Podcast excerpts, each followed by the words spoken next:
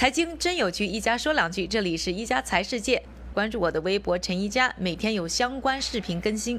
刚刚过去的二零一九年呢，是有记录以来第二热的一年，而且这一年呢，大家老是听到什么各种极端天气，哎呀，什么山火啦，又是什么哪里又怎么怎么样爆热啦。那进入二零二零年以后呢，也不消停。那很快呢，就是澳大利亚呢出现了大火，据说呢有差不多十亿的动物呢就因此呢面临灭顶之灾。网上啊，网友们呢也都是痛心疾首，这个环境问题不能再回避了。而面对环境问题，我们呢其实是可以做一些事情去保护它的。今天就要跟大家讲的呢，就是我们其实可以通过减少网购、减少外卖，就能够保护环境。要说呢，进入了互联网时代啊，这个买东西和吃饭是变得太方便了。这个快递把这些东西随随时时都可以送到你的手上，但是同时呢，也增加了交通量和碳排放量。你想啊，以前东西只要运到店里，我们到店里买就行了，现在运到店里还不行，还得直接从店里再运到每个人的家里。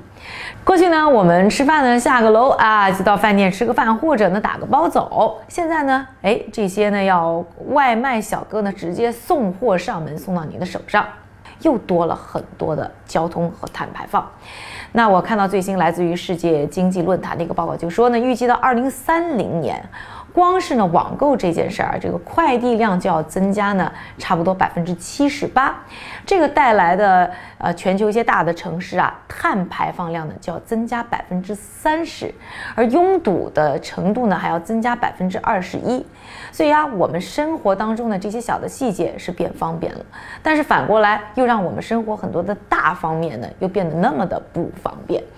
当然了，可能面对呢这些方便，可能没有办法呢让每一个人呢都要求完全的停止网购，完全的不再买外卖，还是有一些呢新的科技、新的手段呢在帮助我们。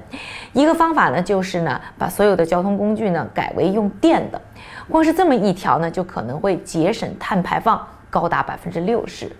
另外呢还有一个呢就是未来呢可以建议呢所有的顾客啊不再是等着东西送到家门口。而是到一个附近的快递点呢去。投东西和领东西，这样一来呢，也可以呢大大的减少呢碳排放量以及呢交通的拥堵。除此之外呢，还有人提出啊，是在晚间呢进行呢快递，这样呢也可以避免高峰期，也可以呢缓解一定程度的拥堵。当然，科技发展各种各样的手段可以帮助我们减少碳排放。不过呢，最后还是希望大家呢可以在未来呢尽量的少网购一点，尽量的少买一些外卖，而且呢出去到店里买东西，到店里。吃饭也可以锻炼身体，最后还是提醒大家呢，啊，我们对环境好一点，其实到最后也是对我们自己好一点。